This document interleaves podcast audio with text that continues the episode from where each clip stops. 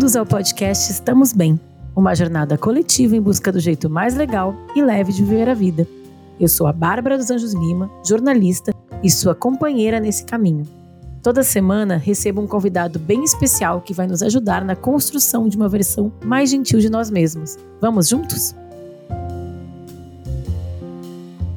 Graças, Graças a Deus é segunda-feira! Segunda mais uma segunda-feira, mais um podcast. Estamos bem no ar. Gente, estamos chegando no final da temporada.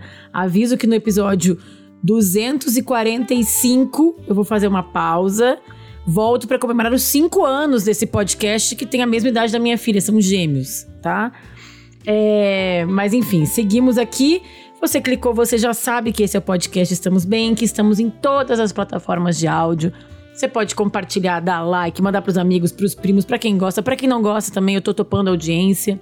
Também estamos no apoie-se, apoie.se barra podcast Estamos Bem. É só entrar, procurar lá pelo Estamos Bem, colaborar para manter esse podcast lindo, vivo. Você participa do nosso grupo do Telegram, que é cheio de acolhimento, piadas, memes e boas histórias.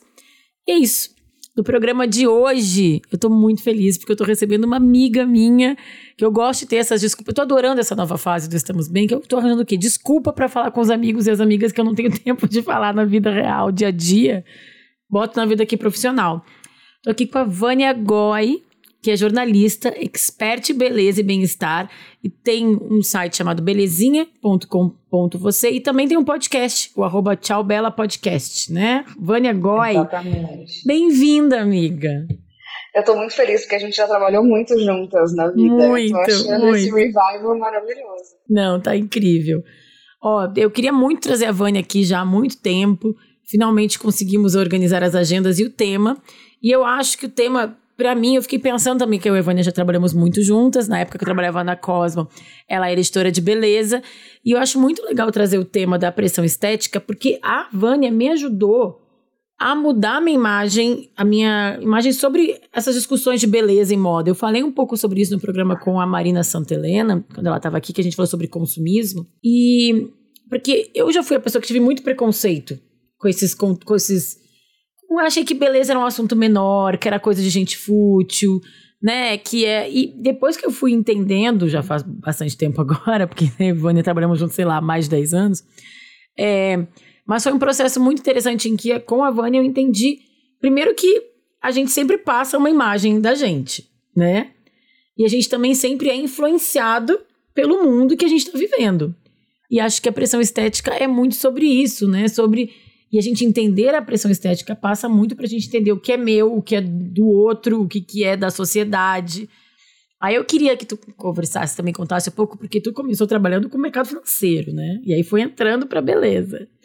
Como que tu foi encontrando é a, a, tua verdade, a tua motivação para falar sobre isso? É, bom, eu estudei jornalismo, vou ser rápida. Tive uma vida tá. bastante corporativa, mas eu fui criada pela minha avó, costureira, enquanto meus pais trabalhavam fora, com muitas revistas. Eu tinha esse sonho de trabalhar numa revista de moda, mas eu nunca trabalhei em redação. Eu fui trabalhar no mercado corporativo porque eu tinha que pagar a faculdade e pagava melhor. E aí eu fiz um blog, quando blogs não eram respeitados, é, não davam dinheiro sequer, é, vinha, um, vinha um jabá, para testar se o que eu estava lendo nas revistas eu acompanhava o que eu via no fim do mês no meu blog é, editorialmente. Meio um sonho, assim. É, e aí tive uma sorte que um, uma amiga mandou um link desse meu blog para uma diretora da editora Globo, que indicou para uma diretora de revista, e eles me chamaram para ser repórter de beleza. Eu amava a moda e falei, ah, vou começar por aqui. Mas aí me apaixonei, fiquei na beleza para sempre. É, por algumas razões. Eu sou bastante racional, muitas vezes, a Bárbara sabe. Uhum. A minha uhum. primeira decisão, quando eu falei quero trabalhar aqui, é porque esse mercado não tem crise no Brasil. O mundo se acabando em barrancos, no máximo a gente não cresce um ano que eu vou ficar nesse segmento, que eu acho que de moda pode ser mais problemático. É, mas, sobretudo, porque eu também entendi que eu tinha uma, um jeito de viver que é um pouco pela visualidade.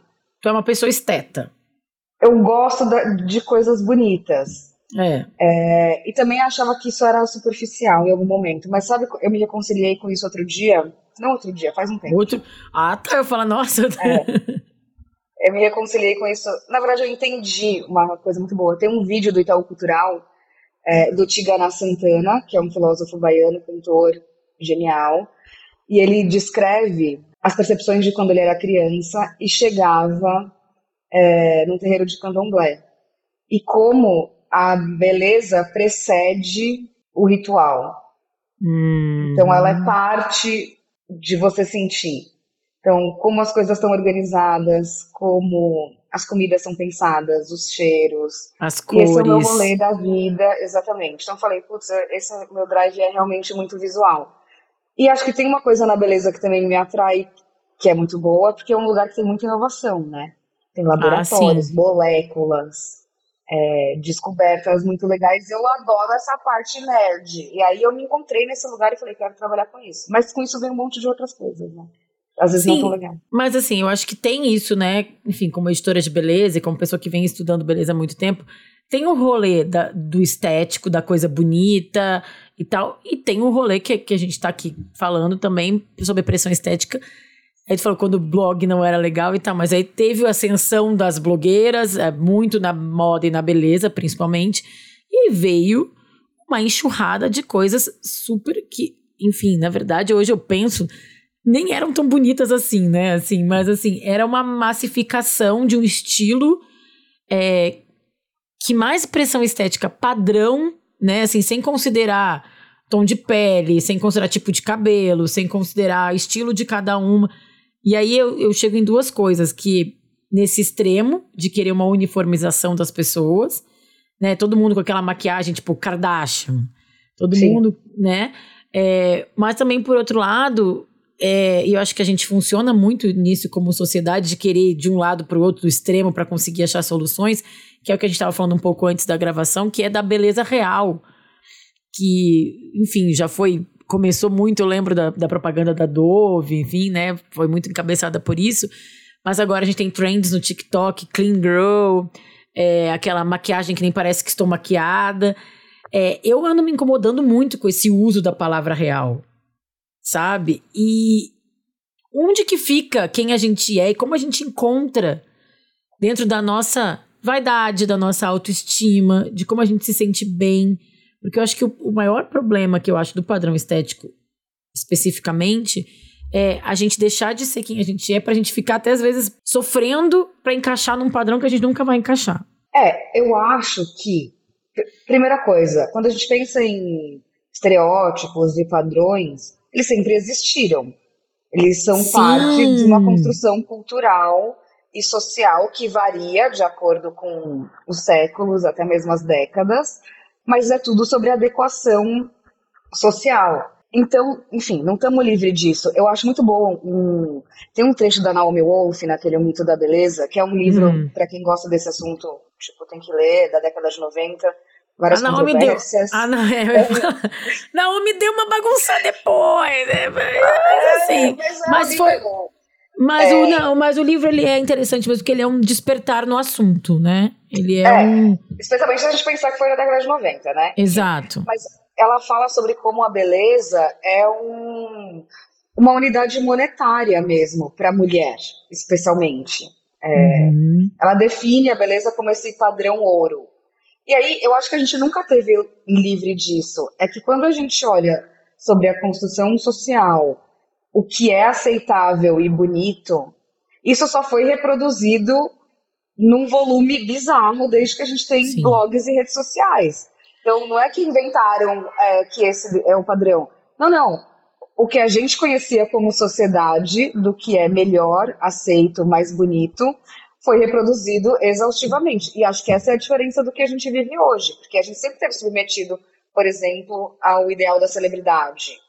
Uhum. A gente é uma sociedade imagética desde que a TV tem o tanto de penetração que tem nos lares de todo mundo. Mas isso ficou muito exacerbado, né? Porque aí você tem controle da sua imagem, de como você publica, com milhões de pessoas fazendo a mesma coisa. Então, acho que é, cresceu muito no volume, né? Essa preocupação, ainda que ela sempre tenha existido e que os padrões é, tenham se repetido ao longo de décadas, né? Mas acho que o, o, também o desconstruído também te coloca na gaveta. Ah. Tudo, é, enfim, tudo tem a ver com. Sabe o que, que é a beleza real que me incomoda? Coisa, né? É a beleza real do filtro Paris. Sabe o filtro Paris do Instagram, que é aquele primeiro que dá uma organizadinha? Que tira Sim. uma manchinha aqui, põe uma luz, é. dá aquela luzinha ali? Ai, não, tô aqui me, sem. Ai, tô acordando aqui, nossa, corrida aqui no aeroporto, só com a minha cara mesmo, gente, vou filmar, mas passou aquele filtro né? Então é aquela sensação de que, tipo, tá sempre. A gente nunca tá se enxergando de verdade. Porque é Mas é ela isso. também é irreal se a gente for no bastidor.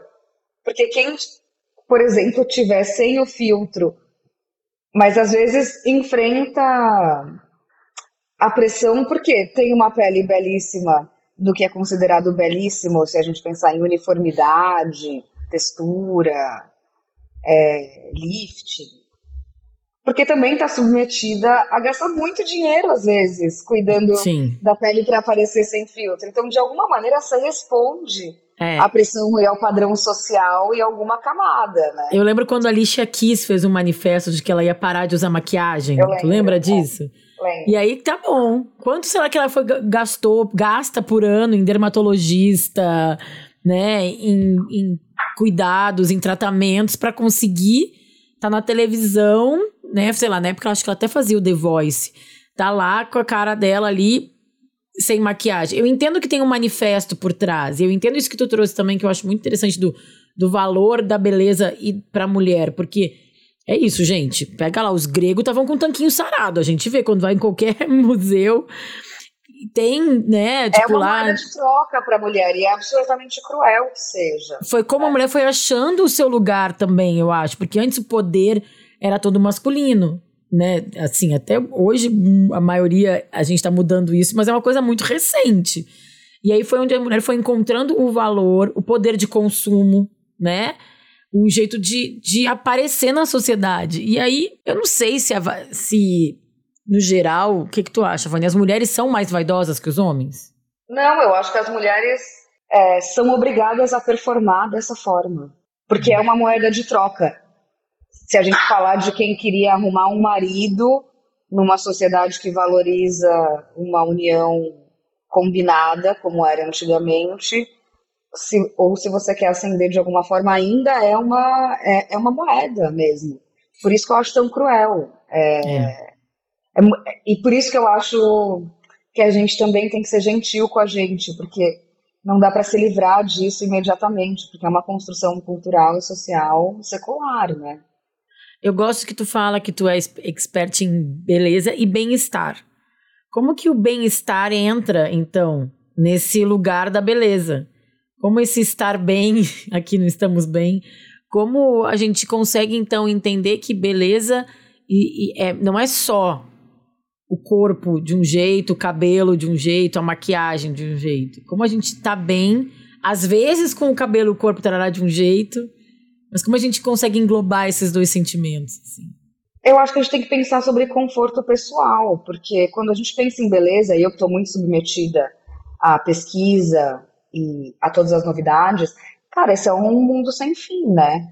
Então imagina se eu, que tenho acesso a tudo, resolvo cuidar de tudo. Eu não consigo, entendeu? Ninguém consegue. É um investimento não só de grana, mas de energia muito grande. Então acho que tem que olhar para o que te traz conforto pessoal. Eu Bárbara acompanhou muito. Eu sou bem grisalha, bem mais do que. Estou cada vez mais grisalha. Uhum. É, eu trabalho com beleza, eu frequento salões de beleza, eu entrevisto os cabeleireiros o tempo inteiro.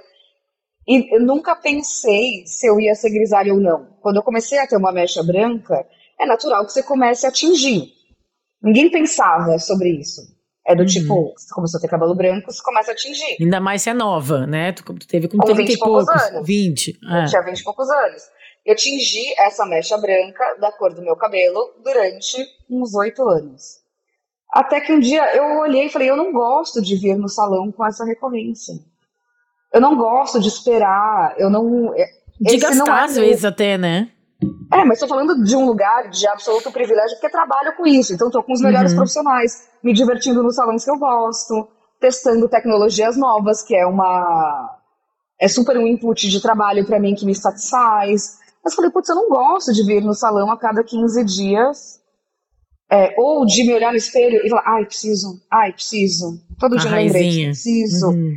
Então, assim, eu, nesse lugar, falei, putz, eu prefiro ser grisalha, entendeu? Mas eu acho que parte das escolhas que a gente faz precisam passar por esse lugar de adquirir consciência sobre elas para fazer é, tais escolhas. Então eu falei, putz, prefiro ser grisalha. É, entendeu? Não é, assim, uma unanimidade ser grisalha, mas é, esse é o meu lugar de bem-estar. Para mim, parte do conforto pessoal de que eu não tenho essa agenda para cuidar da coisa do cabelo. Acho libertador. Em compensação, eu adoro a agenda do skincare, entendeu? Ah, então a da agenda do skincare, gente, essa aí eu não consigo. Então, aí é por afinidade pessoal, mas acho que tem um lugar de bem-estar que é entender também o quanto isso serve a você num lugar de prazer e quanto isso serve à validação é, do outro, né?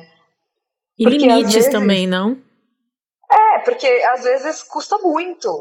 Uhum. É, botar energia para validação externa. E a gente nem repara, porque também no lugar feminino, e nem estamos fazendo um recorte aqui racializado, uhum.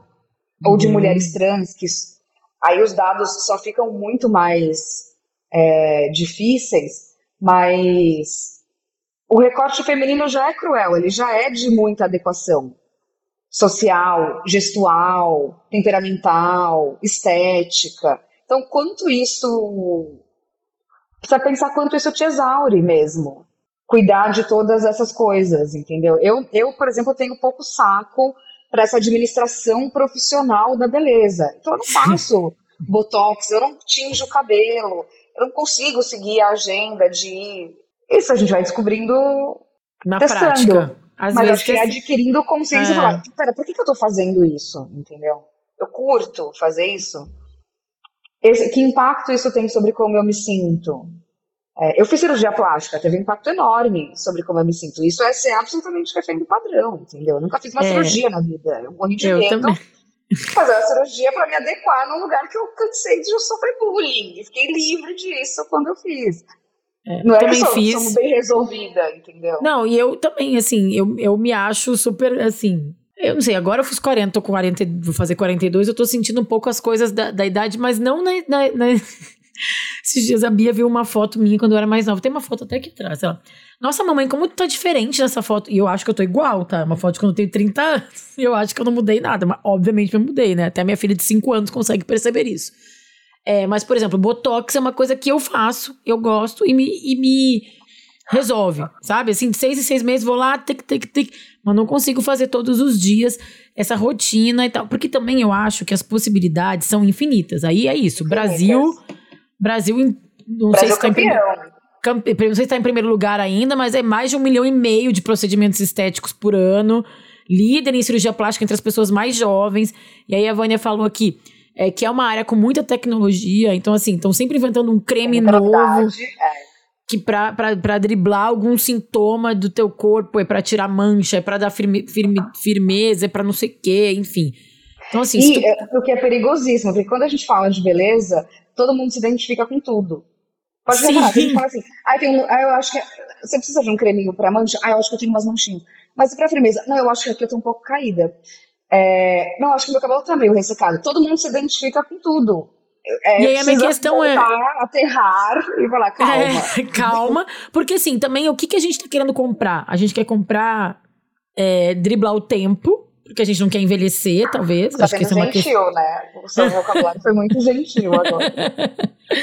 Mas é isso, porque assim, tem certas coisas que eu acho que até é, a gente precisa de um choque de realidade, sabe? Eu acho que quanto mais é, benefícios a gente tem, eu acho que são ótimos. É isso que eu falei. Eu fiz plástica, a Vânia também. Então, assim, não é que eu tô falando que eu vou sair de, de casa todo dia de moletom e camiseta do Lula de 2008, sei lá, entendeu? Nem, nem teve. Mas, assim, 98, sabe? Assim, não é que eu vou, não vou fazer luzes, não vou passar um batom. A Vânia sabe, tipo, de máscara a vida inteira, a pandemia toda, eu tava de batom embaixo, porque para mim me faz estar mais confortável comigo, com a minha cara, quando eu tô me olhando. Só que o quanto tempo, eu acho que tem uma coisa até que para algumas pessoas pode funcionar bem, que é uma coisa bem prática. O capital, no sentido de investir de tempo e dinheiro, tu vai querer colocar naquilo que às vezes não é para ti. É para tu ser é. aceita em alguns lugares, é para tu preencher. Não, porque é sedutor, mas é sedutor. Eu lembro. É, não, só contando, eu fiz cirurgia na orelha, né? Eu tinha orelha de abano. Uhum. E eu fiz cirurgia adulta, nunca tive grana para fazer. Eu, tipo, sofri bullying a minha vida inteira. Eu falei isso pra baixo, já teve essa conversa, que eu acho que, inclusive, eu só fui trabalhar com beleza e com moda, porque em algum lugar do meu inconsciente eu me senti apta Depois. a fazer isso pela mudança estética. Isso é uma conversa é, dez, né, de terapia que a uhum. gente esmiuçou depois, assim, mas de fato, é, as escolhas estéticas têm impacto enorme sobre como a gente se sente. Como você falou na pandemia, passo batom vermelho todo dia, porque eu consigo me sentir pronta para começar. É, então a gente não pode é, ignorar que tem aspectos emocionais né, envolvidos nisso. Mas às vezes eu acho que a gente está tão exposto que a gente tem que pensar duas vezes mesmo. Eu tava, quando, meu, rolou o TikTok e tal, lembra que tinha aquele, ainda tem, mas tem, tinha, aquele, tinha um filtro que aumentava a boca, uhum. aumentava o olho, e você ficava com o olho meio caramelo. Meu, o dia que eu pus esse filtro, falei, nossa, meu, quem é essa mulher?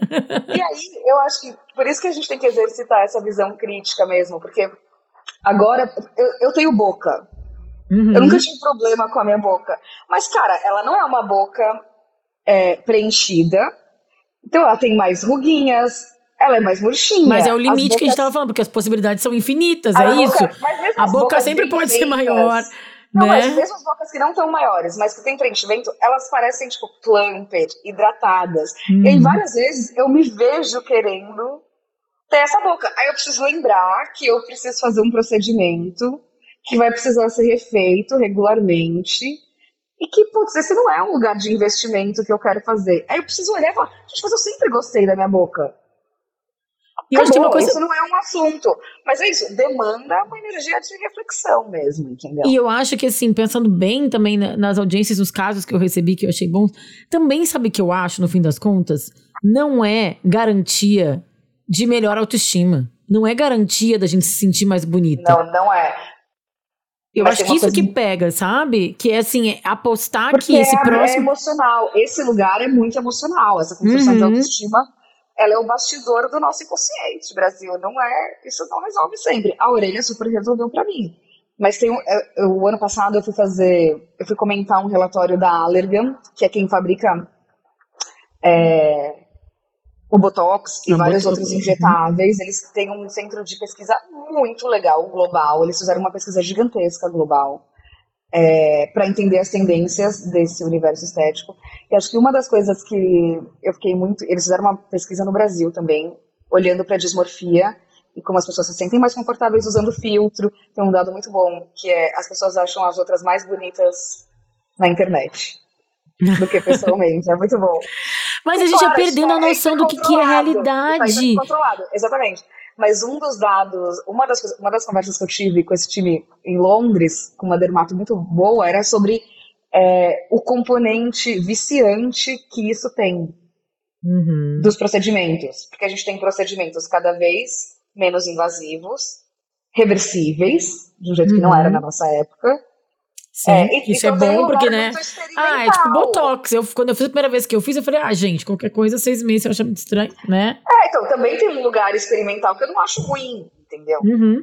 É, eu acho que a gente vai se acostumar, inclusive, olhando para todas essas expressões estéticas com inteligência artificial e etc., a inclusive olhar expressões estéticas que não sejam humanoides, assim. Acho que é uma tendência. Quero mais é que as pessoas se divirtam, se isso tem a ver com expressão pessoal.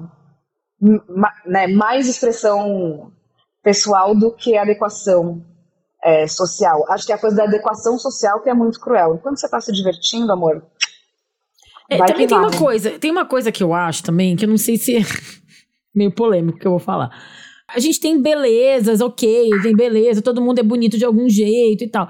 Mas existem, existe o Brad Pitt Existe... Porque convencionou-se social. Tá, mas tu viu agora esse rolê que rolou agora? Rolou um negócio que é, que é, é um, construído por inteligência artificial, o homem mais bonito de cada país.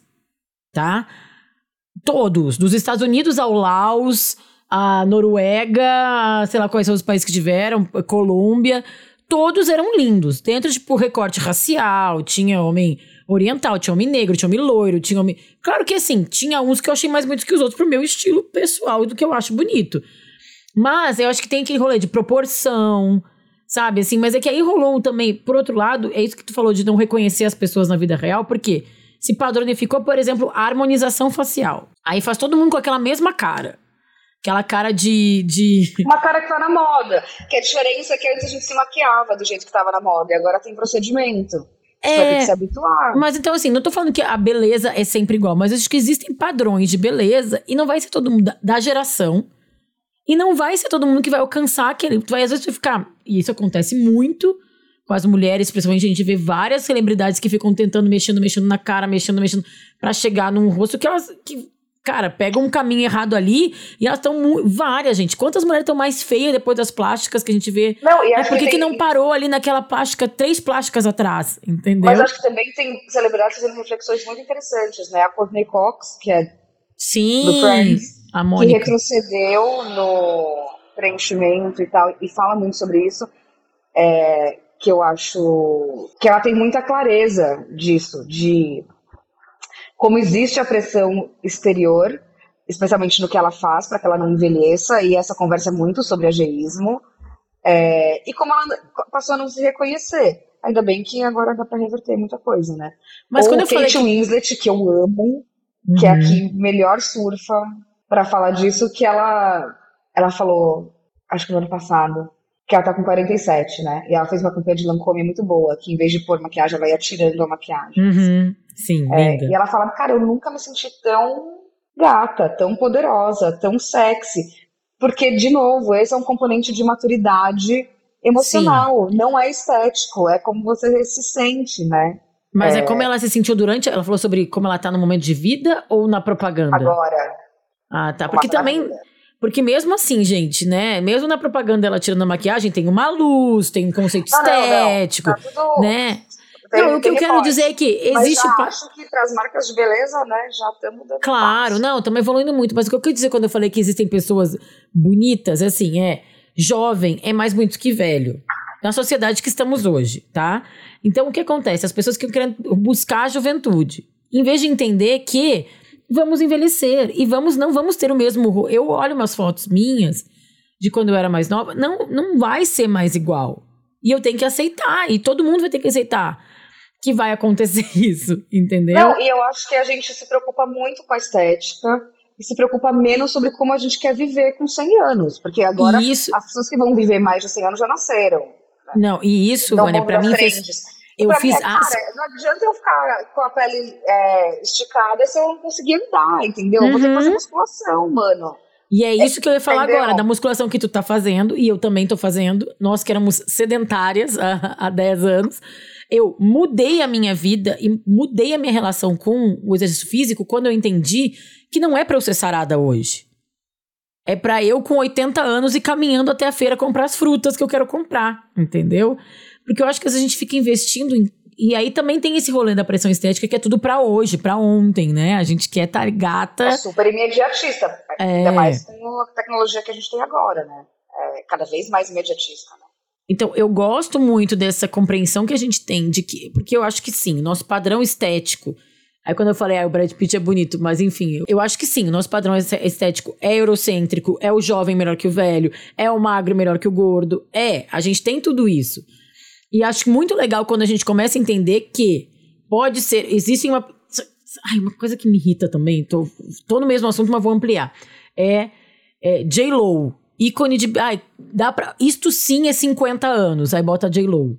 Ah, é, porque só valem as minas de 50. que Aí a gente tô abraçando, tô abraçando, não sou, É. tô abraçando a idade. Olha a J-Lo com 50 anos, que maravilhosa. Gente, eu não sou que nem a J-Lo, não era como a J-Lo com 35, que com 50, entendeu? Então, ao mesmo tempo que a gente tá entendendo que não tem um jeito, que não, dá, não precisa ser uma velhinha, é, em, em, sei lá, enrugar, pegando bem os clichês, tá? Enrugadinha, curvadinha, com cabelo de um jeito X, branquinho, enfim. Porque eu- isso não é só assim que se envelhece, pode ser como a J-Lo. Mas, cara, o trabalho que dá pra ser a J-Lo. E quantas pessoas conseguem ser a J-Lo? Não, quem disse porque que... o elogio de uma mulher mais velha vem pela juventude. Então, acho que o primeiro é a gente fazer um exercício de ser menos bélico. Porque acho que também todo o vocabulário relacionado a isso é tipo guerra contra as rugas, combate, uhum. armas contra o envelhecimento. Não, Até não. o da academia, o tá pago. É super militarista. Tipo, é o super tá pago, gente. Eu não então, aguento então, assim, o tá pago, gente. Esse é um discurso violento, porque esse, essa batalha a gente já perdeu, eu quero perder muito, porque eu quero viver 100 anos. Então, é o que eu falo. Eu, eu falo, não, não tô pagando, não, eu tô tempo. investindo. Não tá pago. Eu tô fazendo um investimento a longo prazo, vou retirar lá na frente, sabe? Não, não... e a gente vai envelhecer. É, não é tá pago. Gente, ó, eu quero fazer essa campanha com os benzinhos. Não é tá pago, é tô investindo. Tô investindo para recolher lá na frente, com 80 anos, os benefícios. Acho que essa é a primeira coisa. Acho que tem uma outra coisa do elogio que ele também vem desse lugar que inevitavelmente é de comparação. Então, por uhum. exemplo, os elogios a, a eu ser grisalha, eu tenho 39. Ah, mas você pode ser grisalha com essa pele. Ah, porque uhum. É, é, sua pele é jovem, seu cabelo pode ser de uma mulher considerada velha. Ou você tá muito bem pra sua idade. Nossa, esse é o pior. Você tá muito Conservada. bem. Conservada. Colocar num lugar de juventude. Então, acho que é um exercício que a gente apenas pare de falar dos corpos das pessoas e da aparência das pessoas. Fala, você tá linda hoje. É. Porque Sim. é isso, por mais que. Porque eu acho Entendeu? que essa aceitação passa muito por um. Mesmo que veladamente, por esse, esse lugar do eurocêntrico jovem. É, é, então assim, ao mesmo tempo, a gente está disposto a ampliar este olhar da beleza mesmo. Por isso que eu falei que tem gente que é bonita. Cara, às vezes tu vai ter o nariz do Owen Wilson, entendeu? Tipo assim, é, não, talvez não seja bonito, gente. Não, não dá para dizer que vai ser. Não, mas, não, assim, mas aí eu acho que aí você vai olhar. Qual que é o papel? É, riscos e escolhas que você tá topando. Do tipo, eu lembro que eu, quando eu fiz cirurgia plástica, eu fiquei apavorada, porque eu nunca tinha feito uma cirurgia, eu tenho que tomar uma anestesia. Eu falei, mano, imagina se isso dá errado, porque eu quero fucking acertar Colar a orelha, orelha, entendeu? Eu vou me matar depois se der errado, se eu já não estiver morta. Mas porque, assim, enfim, deu super certo e, e para mim fez muita diferença. Então acho que a gente tem que. A gente não vai a gente não vai estar livre disso. Acho que isso é importante quando eu falei para a gente também ser gentil com a gente, porque ter informação e repertório não vai nos tirar de uma construção social ah, é, secular. É. Uhum. Mas e às vezes eu um pouco de consciência já ajuda a tomar umas, umas escolhas talvez mais motivadas é, se concentrando em quem você é, né? Façam terapia, vamos gastar todo o nosso dinheiro em terapia, já ajuda. Mas assim, gasta um pouco mais na terapia, um pouco menos nos procedimentos, dá uma equilibrada ali. Dá uma equilibrada, né? porque é, eu acho que autoconhecimento ajuda a fazer escolhas. Isso não significa que a gente não vai fazê-las em nome de aceitação. Eu fiz porque eu cansei de sofrer bullying e ter vergonha e nunca prendi o cabelo a vida uhum. inteira. E agora tá sem TikTok, maravilhosa. É, nunca, nunca eu superei, né, ter feito a orelha. Que aí eu uso cabelo preto. Lambida, é, assim, que é, todo mundo veio, ó, minha orelhinha, que bonitinha. É, mas eu tenho amigas que fizeram nariz, uhum. que é uma cirurgia dramática, muda quem, né, a sua feição ah. de forma muito impactante. Elas são absolutamente felizes e se, se reconhecem nesse rosto. Então, não acho que a gente tem que invalidar a gente só precisa entender quando é que talvez você esteja sendo refém, porque isso sim é violento com quem a gente é, se é muito custoso, né? E aí gera, e eu acho que é aí que é o problema da autoestima, entendeu? É, é que te coloca num lugar que tu nunca vai chegar. Sabe? Então, assim, tipo, tem. Existem limites da, do corpo, da ciência, da. Então, assim, é. Cara, é. O, o, o padrão é esse eu não vou ser a J-Lo com 50 anos. Eu tô, já faltam sete anos, sei lá, oito anos, não tem mais tempo. É, eu tava com um show do Ney Mato Grosso, a minha cunhada falou: Nossa, eu quero ser que nem o Ney com 80. E a gente olhou, cara, a gente não é que nem ele com 35, vamos ser com 80. Não, não dá. É, então, o quanto tu vai sacrificar, o quanto tu vai sofrer por não ser algo que você não pode, não tem a possibilidade. É meio que não tem remédio, o remédio já está, mas as pessoas às vezes não entendem isso e ficam enfim, sofrendo ou investindo dinheiro ou não se aceitando. Mas acho que nessa sobretudo porque a gente também tá rodeado. a gente precisa escolher quais são os nossos referenciais. E também o que a gente porque... tem de bom, eu acho, sabe, Vânia? Entender? Porque a gente tá muito aqui focando no. É. é, na orelha. Ou então eu fiz redução de mama, depois até cresceu bastante de novo. Mas me ajudou muito na época. Eu tinha dificuldade de comprar roupa, eu não conseguia ficar confortável, não tinha achava um sutiã para mim.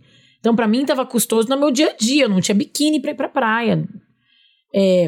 é, então, mas acho que também se cercar de referenciais que nos ajudem a mudar de perspectiva. Porque é isso, enquanto a gente é bombardeada com imagens da J-Lo, fica muito difícil achar que, que o meu treino na academia tá dando resultado.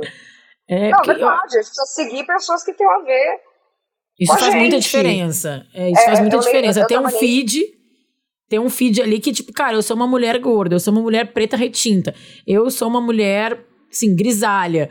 É, que tipo de pessoas que tem esse. Eu sou uma mulher que, sei lá, né? Qual é a beleza que eu me encaixo? Não, eu tenho uma identificação. Eu muito em revista de moda. Uhum. Eu sou uma pessoa que. Eu sou bem mignon. Você sabe, eu visto Sim. 34, 36. Isso não era magro o suficiente, porque os meus. Os meus. É, a, as referências visuais que estavam ao meu redor eram de meninas que tinham 1,80m. Então nunca uhum. vai ser, entendeu? Não tem como eu me comparar e achar que um, uma silhueta elegante é uma silhueta nórdica. Eu vou morrer É triste, isso, gente, não vai entendeu? chegar. Então, não posso não vai chegar. essas minas, entendeu? É, não é com elas que eu posso me comparar quando eu quero comprar uma roupa. É, isso não significa que. Eu também estou olhando e querendo comprar roupas de pessoas que eu acho interessantes. Eu também estou exposta a consumir imagem. Elas me influenciam de muitas formas. Mas eu acho que a gente precisa ampliar nossos referenciais, porque esses padrão, o padrão ouro, é, uhum. que, enfim, como a Naomi diz, é, eles não são democráticos, entendeu? Eles vão gerar sofrimento. Eles funcionam dentro de, um, de contextos muito específicos de privilégio é, que não se aplicam à maioria das pessoas. Então, acho que também é um trabalho nosso de ampliar esse repertório de visualidades para que você, ao menos, consiga se inspirar em pessoas e não se comparar com algo que é muito inatingível, né? É, isso é bom. Se inspirar, é, se inspirar eu acho que é sempre legal, porque a gente vê é, a gente, quando a gente inspira, é bem que nem o, a questão do ar mesmo. A gente põe para dentro, mas a gente também trabalha com a gente aqui, sabe? Quando tá respirando, inspira, mas divide ali aquele ar, se espalha dentro de ti, pega coisas de ti também. Quando a gente, senão, a gente, senão a gente só tá querendo, tipo, copiar algo que nunca vai conseguir. Não tem nada nosso. Na inspiração tem a, tem a nossa ação misturada Sim. ali, sabe? Então eu acho que funciona muito a gente também criar esse, esse lugar de. E também a gente aprende a se valorizar nessas horas, né? Quando a gente exercita o nosso olhar em achar bonito coisas que a gente é também, automaticamente a gente passa a se achar bonita também, né? Porque a nossa voz interior é implacável na crítica, hum. especialmente entre as mulheres, entendeu? É, e às vezes é, eu acho tá também. Devendo, né? Alguma coisa. E eu, quando eu penso, cara, eu achei muito curioso, assim, nessa temporada das Kardashians, que eu tô falando tudo isso, gente, tô falando tudo isso com a Vânia, concordo super, mas é isso também. Às vezes eu jogo minha cartada descansa militante e maratona as Kardashians, tá? Amo, sigo. Não, não, vamos trabalhar menos julgamento. As pessoas são complexas, entendeu? Não, a, a, apesar de Forever, eu e Ivone, eu, eu e Ivone acompanhamos a, a, involução de Khloe Kardashian, né? Que para mim foi a coisa mais bizarra. Amiga, se ela tá feliz, eu tô feliz, mas de fato ela virou outra pessoa. Ela virou, tudo bem, mas assim, se ela tá feliz, que bom para ela, mas como, como ela foi realmente mudando. Mas elas mesmo, a, a outra que também mudou muito, que é a Kyle, né? Ela mesma tá levantando nessa temporada é, que, é, que padrões estéticos e que mensagens sobre gostar do seu corpo elas estão passando para as filhas, para nova geração de Kardashinhas. Uhum. Que já estão agora com. A, a Norte tem nove anos, então já tem uma galera, uma, um monte de menina aí. Eu vejo. A Bia tem cinco anos. É, eu vejo que é, essa tem conversa já. Né? A conversa já começa a aparecer. A vaidade já tá ali. O, o, se sentir bem ou mal com uma roupa, com uma cor, com querer botar um vestido e não uma calça, querer passar batom, já tá nas meninas. E aí o que eu, o que eu tento fazer, e o que eu acho que todo mundo podia fazer também com. É. tem um, um quê de conhecimento, de autoconhecimento, de, mas às vezes tem um, um lado de assim, não pensar demais nisso. Eu sei que tu faz isso. Problematizar muito. É, é, assim. É, é tipo, não é meu forte mesmo. Não, não, porque tu também vive disso, né? O teu é o, é. é o PJ e o PF nessa vida, né? Então, assim, dificulta um pouco. Mas, assim, quanto mais a gente olhar, mais a gente vai achar uma coisinha que pode botar um pouquinho mais de. Imagina, a Vânia tá com o bocão aqui, eu tô olhando ela, gente. Nós estamos tá conversando, ela cogitou em algum momento, olha essa boca. Né? Eu não cogitei, mas fui o filtro, falei, ai, achei bonito. É. Mas Sei é lá, meu nariz, meu nariz, gente, eu sei que meu nariz é um nariz que não está quadrado nos estéticos. Nunca pensei em fazer plástica no nariz. Cara, é o meu nariz, tá tudo bem, mas eu acho que se tu para pra pensar e tu fica olhando ali, assim, aí já fica a coisa de procurar aqui uma gordurinha, um, sei lá, um fio fora do lugar, ou, vai ser sempre ter alguma coisa. Então, o bem-estar com que, que eu acho que tu tava falando, para mim, é, às vezes, só estar, sabe? tipo. É, e, e, colocar energia em outras coisas, porque tem é muita isso. coisa na vida para botar energia, e essas dão muito trabalho. E é, é, acho que é isso, no fim das contas, a gente precisa garantir é, longevidade, saúde, queremos estar bem, mas também quero viver um dia confortável, entendeu? É um dia isso. de cada vez confortável. E às vezes isso não inclui fazer a rotina de skincare. Ou para mim não inclui, não inclui tingir o cabelo. É. É, e aí, aí, vamos ter que olhar na lupa. Eu sei que é chato e, e problematiza tudo. É, mas acho que pelo menos a gente se poupa um pouco, né? E acho, acho que, que um exercício de se comparar menos. Ah, eu acho isso mais importante. são muito brutais na comparação, assim. Uhum. Tipo, eu, eu, assim, experimenta, meu, silenciar. Uhum. Se você... Eu, eu tava conversando com uma amiga que ela falou, eu silenciei todos os meus perfis fitness. Falou, porque eu faço o que eu posso. Eu, eu vou indo na academia. Eu, né, eu tô academia, comendo bem. Eu como é. direito. Isso é o que cabe na minha rotina. Cara, para mim virou uma tortura. É, é, um canal de informação, sim, mas também é um canal de comparação. Por que, que eu não tenho resultado da mesma forma? Uhum. E acho isso uma sabedoria mesmo, de se poupar, né? Amei. Vamos pro Nós Estamos Bem, que esse primeiro bloco, nossa senhora, as duas que falam Falando mais aqui cara, que é. guardar, fazer dois episódios. o velho da cobra, é. Não estamos bem. É a sua vez. Tá passando por algum problema, Benzinho? A gente vai te ajudar. Toda quarta-feira a gente faz um post nas redes sociais do Estamos Bem, revelando o tema do programa e o convidado e convocando você para mandar o seu caso para podcastestamosbem@gmail.com. Mande o seu. Vou ler o primeiro, Vandinha. Comenta o que tu quiser. Meu apelido é Vandinha, viu, é. gente? É. Intimidade. É, muito antes da série, tá, gente? É... Não que eu não tenha esse perfil dentro de mim, um pouco. Né? é um dos alter egos. Aí depois o segundo eu te mando por zap, aí tu lê. Mas vamos lá primeiro. Pressão estética. Não é só o padrão, mas o respeito. Olá, Bárbara e Vânia.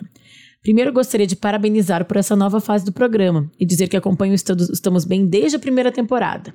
É incrível acompanhar a evolução desse projeto. Ai, querida, beijo. Dito isso, eu vou contar um pouco do meu caso. Pode me chamar de Lola, tenho 24 anos e atualmente faço pós-graduação. E minha luta contra a pressão estética acontece desde quando eu entendi quem eu sou. Sou negra de pele clara, cabelo cacheado e sempre fui magra demais. Desde a escola, eu era apelidada de todos os adjetivos que se pode falar que uma criança que está muito magra é. E o cabelo, então? Era uma lista enorme e sempre me senti deslocada da maioria tida como padrão. Mulheres com seios e coxas fartas, cabelo liso e brancas. Durante a adolescência, comecei uma batalha para me encaixar. Alisamento do cabelo, sutiã que dá volume e por aí vai. Mas ainda assim me sentia a desaprovação. Na faculdade voltei ao meu cabelo natural, mas sempre mantendo tudo muito impecável, pois, ai de mim se um caixa estivesse fora do lugar, já que não era vista como uma mulher de atitude que assumiu o cabelo, e sim como uma desleixada. Nos últimos anos, procurei até nutricionista para resolver a questão do meu peso, que, pasme, estava normal quando eu fiz a consulta, mas sempre quis ter um pouco mais de carne, sabe? sentir aquele olhar de desejo por ter um corpo adequado. Mas adequado para quem? Entrei na academia, ganhei, ganhei alguns quilos, comecei a ficar musculosa. Acho que pela, pela primeira vez na vida me senti adequada, desejada. Pessoas começaram a me elogiar e eu secretamente me senti mais agradável. Continuo mantendo minha rotina de exercícios e alimentação, muito pela minha saúde mental, muito mais pela minha saúde mental do que pela estética. Mas no fundo, por mais que todos falem que tá tudo bem e bonito, nunca acho que é o suficiente. Sempre é, minha perna tá fina demais, meu cabelo não tá incrível o suficiente. É uma constante sensação de não ser o suficiente, nem para os outros, nem para mim. Como uma mulher negra, acho que além da pressão de ter um corpo desejável e aceitável, acho que vem a pressão embutida que, para ganhar respeito, preciso ser tudo isso que colocaram e mais um pouco. Me sinto eternamente correndo numa roda de hamster. Tenho a consciência toda desse processo e da pressão, mas sinto que para chegar onde eu quero e obter o respeito, sempre que terei, terei que dançar conforme a música. E aí, Vandinha, o que, que, que, que vamos dizer para a Lola? Eu acho que, primeiro, Lola já tem consciência sobre o quanto pode ser uma armadilha. Mas ter saber não é sentir, né? Então, uhum. é, a gente pode ter clareza, mas nem sempre tem controle exatamente do que a gente quer fazer. Talvez ela vá ter que entender que os limites chegam. Uma hora talvez não é tão prazeroso gastar tanta energia malhando ou comendo de tal forma, mas eu acho que essa investigação muito íntima sobre esse desejo de perfeição é muito valiosa, sabe? Porque eu, eu imagino, enfim, que ela tá calcada muito na aprovação do outro, né? É, eu acho que sim. E acho que talvez o dia que ela se reconciliar com, putz, eu faço o suficiente por mim mesma, eu faço bastante, sabe? Porque também. É. É... Porque ela tá gastando o dobro do tempo que ela gasta na academia, se alimentando. Ela tem esse momento que é bom, saudável e tal. E tem mais uma hora extra que ela tá pagando gastando com que as pessoas estão se preocupando com os resultados que ela está conseguindo com as coisas que ela está fazendo, entendeu? Então não, não é por ela. E é, e é, muito difícil, porque somos seres sociais, então o que o outro fala tem muito impacto sobre como uhum. você se sente. Então você não quer abrir mão, né? Do elogio que faz bem. Mas ah. acho que é pensar no custo pessoal que isso tem. Acho que se sentir numa roda de hamster me parece bastante opressor. Nossa, fico cansada é... só de pensar. Então, vale a pena? E acho que também é um exercício da gente olhar que a gente também é bastante complexo. A gente não é um corpo, né? E a gente a não é uma teoria é uma também, né? A gente, exatamente, a gente é tanta coisa e tanta coisa é admirável e tanta coisa desperta coisas boas nas outras pessoas, para além disso, que essa não pode ser a única coisa que a gente entende que tem valor relacional, entendeu? Então acho que ela também pode olhar em que outros lugares ela se sente encantadora e como isso também é motivador para as pessoas que estão ao redor dela, que não vão passar necessariamente pela coisa física, né? E tem o que tu falou também no, né? no primeira parte do programa, que é Infelizmente, as pessoas se sentem muito no direito de comentar o corpo das pessoas, tanto pro bem quanto pro mal. Parece que é uma coisa assim, Tipo, não tem limites, né? Ai, como tá magra, como tá gorda, como. Enfim, né? E talvez ela tenha que começar a ver que isso não é legal. Até o elogio, como tu falou, às vezes é, é uma ofensa. Talvez mantenha ela aprisionada. Mantém ela na roda. Exatamente. O que ela acha. Pela primeira vez eu escutei que eu tava muito. Cara, mas aí ela ficou na roda do hamster. Esse elogio que colocou ela na rodinha. Então não é um elogio tão bom assim. É melhor que ela não tenha esse tipo de elogio. Sim. Né?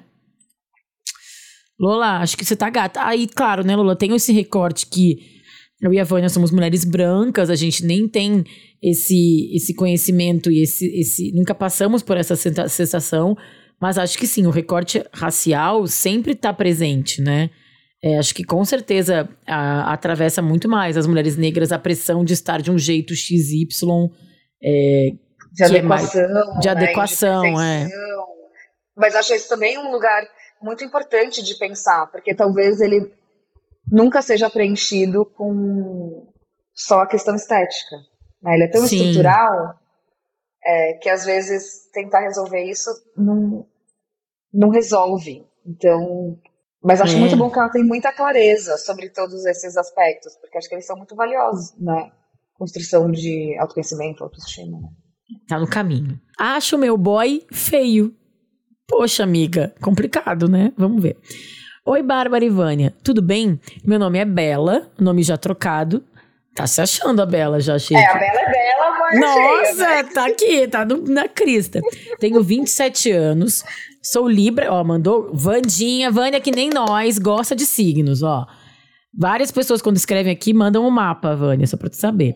Tenho 27 anos, sou Libra com ascendente em Câncer e Lua em Leão. Olha, eu sou Libra com ascendente em Touro e Lua em Leão. Vem parecer comigo. E namoro, e namoro o Fera, tá? Que é Touro com ascendente em Peixes. Não sei a Lua. O que, que tu achou dessa combinação aí, Vandinha? Alguma coisa já para falar sobre esse? Ela é Libra com. Com câncer. ascendente em Câncer e Lua em Leão. Não, achei que eles é, se tá solteiro, vamos ficar de casal, né? Touro com câncer. Não, mas ó, eu acho que ela, Libra, tem uma coisa muito é de. Ela tem uma lua de leão, né? Não, mas acho que ela tem uma coisa de Libra que é bem esteta. Leão também tem uma coisa bem de imagem, imagética. Tem, e ele é touro com peixes. Touro já é um, meio menos ligado nessa coisa de vaidade, eu acho. Não sei. Mas e o peixe é mais sensível, vamos ver. Não sei a lua. Eu amo que em vários casos as pessoas mandam os signos e vocês fazem minha, mini análise. Então, se eu tiverem pra, algo para falar, ótimo. Já falei. Não aqui. que eu tenha esse repertório, tá? Eu falei aqui. Não, só. É, exato, gente. Não, eu vou chamar a Titi Vidal de novo aqui para fazer só um de signos. Bom, meu caso é o seguinte: meu namorado é zero vaidoso. Usa umas roupas largadas, tem um corte de cabelo todo cagado, que faz com o Zezinho da esquina Acho que só faz a barba porque se irrita com os pelos, não por estética. Tudo faz ele ficar bom.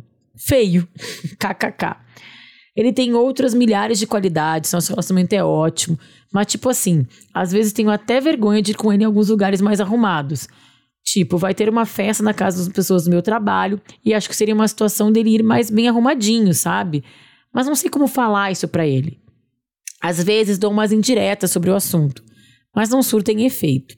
Acho que preciso ser direta. Mas tenho receio de falar com ele e ele ficar magoado e achar que eu sou fútil. Ele é muito fofo comigo, por exemplo. Diz que eu tô linda de qualquer jeito. De pijama, descabelada, suada da academia. Aí eu que vou bancar a chata e querer impor um padrão estético nele? Mas assim, acho que ele podia, podia ter um meio termo, né? Sei lá. Tem como eu querer que meu boy se arrume mais sem forçar a barra e eu virar a chata? Será que eu estou me preocupando demais com algo que é fútil mesmo e com o que os outros pensam? Estou servindo o padrão estético da sociedade? Help! E aí, Vânia? Tem, tem uma coisa que ela fala muito boa em algum momento dela impor. Ela usa essa palavra? Sim. Deixa eu ver o que ela falou aqui. Parará, vou eu querer bancar a chata e impor um padrão estético nele. Então, primeiro, acho que impor Vamos, vamos olhar para as palavras que você está usando. Boa. Eu acho que tem duas coisas. Aí, acho essa conversa bem difícil de se ter. é difícil. Eu mesma não daria conta. Não dá para tu comprar. Já sei. Eu ia indicar isso no último bloco, mas já sei. Chama o Kurai para resolver. Chama pra... Não, eu acho que assim. Tô brincando. Tem, eu acho que tem questões, às vezes, que sociais que demandam adequação social. Não tô falando se é certo ou errado, tá? Mas você vai no casamento, tem um dress code do casamento. Sim. Você pode escolher desafiá-lo, se é a sua personalidade, etc. Mas, de maneira geral, tem convenções sociais. Uhum. É, acho que a conversa pode partir deste lugar. Tipo, se a gente tem uma festa X, acho que a gente precisa comprar um look para estar tá adequado ao que é pedido. Mas eu acho muito interessante como ela fala sobre isso de uma forma que é sobre ela, né? E se ele achar que eu sou fútil? Não, você tá com medo de. de tu, tu tá te achando fútil. fútil. Será Porque... que eu estou servindo padrões da sociedade? Ela falou Sim, ali. talvez você ficaria mais confortável se ele tivesse mais adequado socialmente, assim. Aí eu acho que é uma questão de entender. Eu acho muito opressor fazer isso com as pessoas, tá? Porque eu acho hum. que tem a hum. ver com expressão pessoal, acho que tem a ver com conforto pessoal. E eu tenho pavor de despertar uma insegurança que a pessoa nem tinha. o boy tá de boas. Nossa, isso é foda, mano. Isso aí é foda. O cara tá de boa, de camisa do Parmeira e bermudão, tá Raider. E aí, puta, você vai fazer o boy ficar inseguro, sendo que o relacionamento tá bom, que vocês têm tudo a ver, entendeu? É, por isso que eu acho é, essa é uma conversa muito complexa de se ter.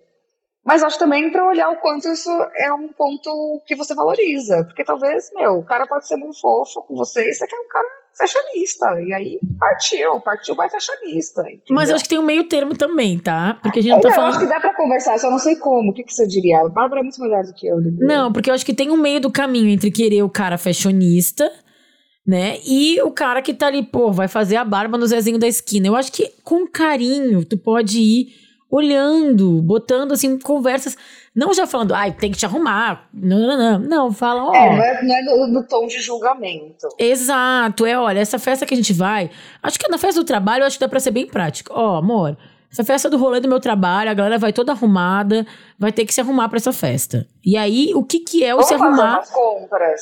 E aí o que, exato. E aí é o que que é o se arrumar? Não dá para tu esperar que ele vá usar enfim, sei lá, para ele se arrumar é uma calça jeans e uma camiseta. Tudo bem. Não vai que ele vai querer comprar um terno de, ou então uma roupa, sei lá, né, algum corte então, mas XYZ. Por isso eu pegada no impor. É. Porque quão, quão importante é que ele se pareça com o que você acha que é bonito e quanto você quer que ele talvez Agora, é, e tem uma construção um de, de, autoestima também, então, uma isso, construção né? de não de autoestima, na verdade, porque é sobre ela, não é sobre ele, né? Mas uma construção de uma vaidade que é possível. Eu acho que sim, porque eu acho que as mulheres são bombardeadas, como a gente falou aqui, com é, uma pressão estética e, e, elementos de vaidade, de estímulo a essa vaidade desde muito novas. Os homens são menos. Então, às vezes é, sei lá, Marcos, meu marido, adora perfume. E aí é uma conversa ali, é um lugar que tu vai entrar. O que, que, que o boy gosta? Onde ele exerce, essa vaidade dele? O que que ele... Porque assim, ele tem que comprar roupa. Ele tem que se vestir pra sair na, na rua, o boy. É, ele compra qualquer coisa. Que que, às, vezes, às vezes bota uma coisa que... Ah, essa cor fica bem em ti. Dá umas elogiadas, dá uma incentivada. Vai mais pro, pro, pra comunicação não violenta. Pro, pra, é, pra é, e, olhar, e acho que deixar que ele expresse a personalidade dele. Do tipo é isso. Ah, eu sou um boy de camiseta de time. Não, vou comprar as mais legais. Então. Mas vamos comprar as mais legais. É isso. Eu acho que é, é tal, dar uma atenção. é. Né? E às vezes falar, olha, não quero te transformar numa pessoa que, não, que tu não é. Mas eu acho que tem que dar uma olhadinha nisso aqui. Porque tem alguns lugares que é isso que tu falou, padrão, é, convenção, contrato social, entendeu? Não dá é. pra tu ir no, na festa da firma do, da, dela, não dá pra ir na festa da tua firma de chinelo, sei lá. Que nem seria no futebol. Exato. Agora, eu acho que é respeitando o estilo dele. Acho muito fofo que ela fala, ah, ele me acha bonita de, de pijama, descabelada, roupa da academia e tal. Mas eu não é... te acho, boy, acho boy. mas, mas não, não chega nem perto. Não, mas eu acho que é colocar essa conversa na vida dele. De um jeito legal, assim, sabe? Tipo, ah, não precisa ser uma não, coisa. Essa coisa do. Ele deve ter alguma coisa que você acha que ele fique bem.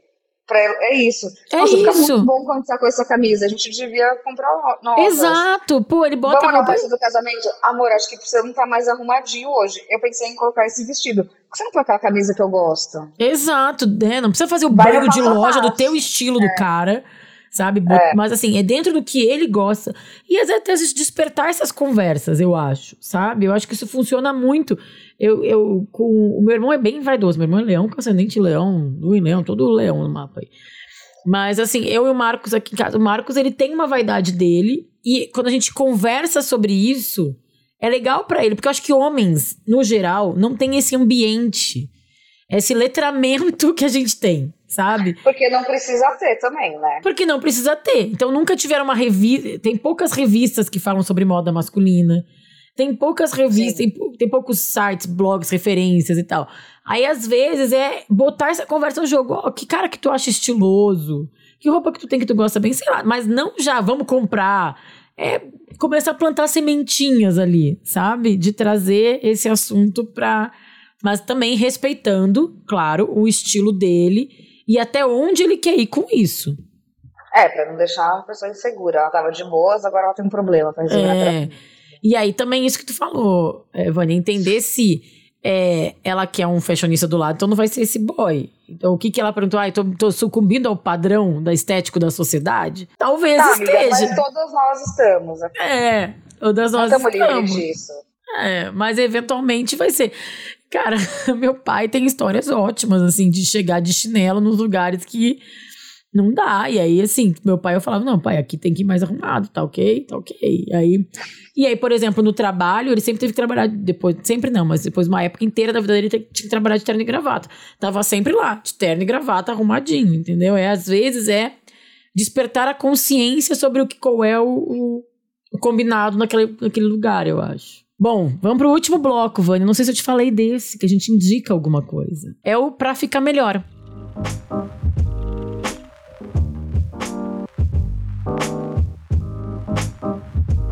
Então, como eu disse, aqui a gente indica filmes, séries, livros, rolês que tenham a ver com o tema do programa e as dicas ficam no descritivo. Dantinhas, nosso editor maravilhoso, é, deixa aí pra gente. Dantas que acabou de fazer 30 anos, eu estou gravando na sexta-feira, ele fez 30, vai fazer 30 anos amanhã e está cada vez mais belo, cada vez mais exercendo a sua. encontrou o seu estilo e está cada dia mais lindo. Também tem isso, viu, é, Benzinha Bela, que namora o Fera? Quando a gente encontra o seu, o seu próprio estilo, maravilhoso o nome que ela deu, né? É, a gente fica mais bonito, eu acho, dentro do nosso lugar ali, né? Vânia, eu vou indicar primeiro, aí depois tu indica. Eu vou indicar duas coisas, na verdade. Eu vou indicar o que eu falei brevemente ali, o Queer Eye, o Queer Eye, é, que eu amo, tanto brasileiro quanto gringo. Eu gostava da primeira versão lá dos anos 90, eu já assistia. Mas essa sétima temporada do americano estreou agora e o primeiro episódio é maravilhoso. É que eles vão numa república de, de uma república de uma universidade, pegam os, os, os caras moram numa casa imunda, então todos eles assim, todos estronchos assim, largado, eles dão ali uma organizada na casa, ajudam eles a encontrar o estilo deles. E o que, que eu acho mais legal no Queer Eye, que é, acontece exatamente isso que a gente estava sugerindo para pra Benzinha do último caso, que é dentro do estilo de cada pessoa, eles sugerem, eles não vão pegar uma mulher que gosta de ser grisalha, já aconteceu nesse episódio, eles vão pintar o cabelo dela, vão só dar um corte, uma hidratada naquele cabelo, ensinar, não, então tu quer ter o cabelo grisalho, olha esses produtos que tu tem que usar para ficar com o cabelo mais é, hidratado, mais macio e tal. Ah, tu é um cara que é um cara da República que quer usar o cabelo comprido e barba. Ah, ó, então é assim, tem que usar isso aqui, tem que corta assim, fica mais assado, tarará. Respeitando o estilo de cada um. Não é sobre padronizar as pessoas, né? É sobre meio que melhor versão mesmo. Esse é um. E a outra que eu quero. Eu queria muito indicar, gente, mas eu, eu, eu, se vocês acharem benzinho, se vocês inclusive me mandem, que aí eu compartilho. Que é um documentário que antigamente estava na Netflix, depois saiu que chama Embrace. Já assistiu, Vânia? Acho que ele é, de... ele é. Ele chama O Peso Silencioso do Ódio ao Corpo. A história é a seguinte: é uma, uma mulher australiana é, que teve um filho, é de 2016. Eu vi na época e depois eu não achei mais, mas enfim. É, é a história de uma mulher americana que ela era. Ela teve filho, não estava gostando do corpo dela, chama Taryn Brunfit. Ela teve filho, aí começou a se sentir estranha com o corpo, foi virar bodybuilder. É, musculação, uhum. assim, né? Fisiculturista. Fisiculturista, isso que eu queria lembrar. E aí, mesmo fisiculturista, ela tava com um problema de imagem e dismorfia. Dismorfia muito, muito pesado. E ela desistiu de fazer isso. E aí ela foi se reencontrando com uma imagem mais confortável dela. E ela fez um post nas redes sociais, que era o corpo dela é, fisiculturista e o corpo dela é, mais é, to, não todo malhado, e ela um antes e depois, que o depois, teoricamente, seria a foto que as pessoas colocam antes, né? E aí viralizou super. E ela resolveu fazer um documentário sobre isso, sobre pressão estética e como uhum. abraçar o que faz se sentir melhor. E ela foi entrevistar várias pessoas, é, celebridades, ela foi para os Estados Unidos, é, falou sobre pressão estética com as crianças, sobre redes sociais. E é muito legal. Ela é uma mulher muito que fala de um jeito muito legal, assim. É, ela tem um senso de humor, enfim. Mas eu não achei mais. Ele tava na Netflix até um tempo atrás e agora eu não achei. Mas se vocês acharem, gente, vale muito a pena. E se vocês acharem em algum lugar, me mandem que eu compartilhe com os benzinhos e as benzinhas aqui. Quero recomendar um, um livro da Miriam Goldenberg. A Miriam é uma antropóloga que estuda homens e mulheres brasileiros é, sob esse recorte de ageísmo. Ela tem uma palavra até melhor para falar disso, que é velhofobia. Uhum. Como a gente tem uhum. pavor de envelhecer. Tem a invenção do, de uma bela velhice dela, que é ótimo.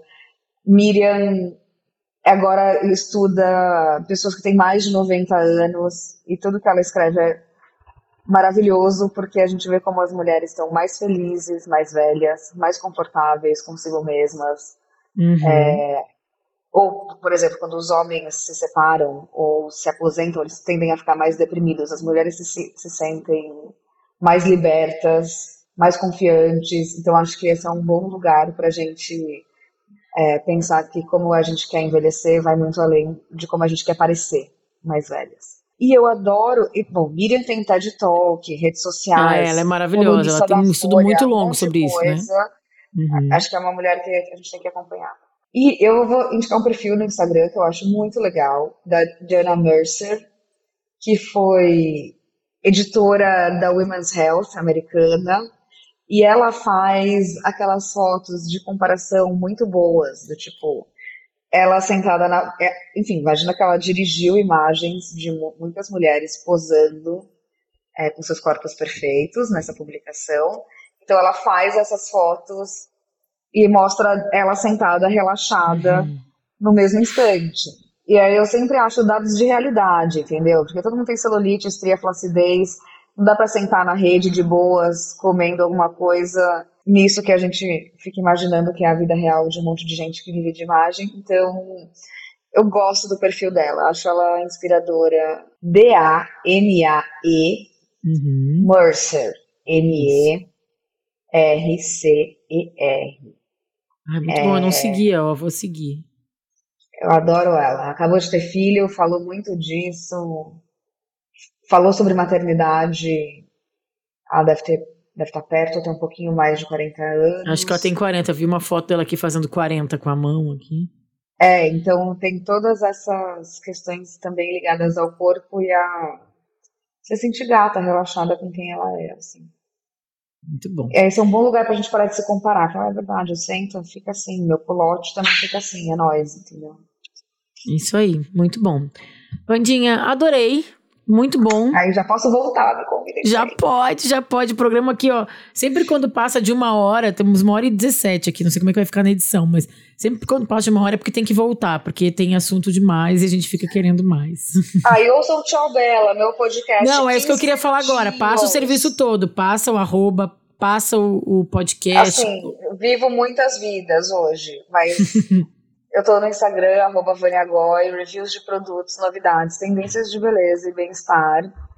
Tem um podcast com a Isa Desou, minha companheira de pesquisa de tendências. A gente trabalha com bastante consultoria para a indústria. É, falando de tendências como várias das que a gente falou aqui, com muitos dados. Tem 15 minutinhos para você se manter atualizado sobre esses assuntos. Vânia Goy, muito, muito obrigada. Adoro conversar sobre, contigo sobre isso e outras coisas também, mas que bom que a gente conseguiu bater um papo.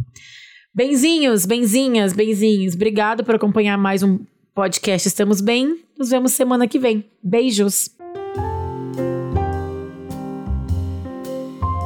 Você ouviu o podcast Estamos Bem?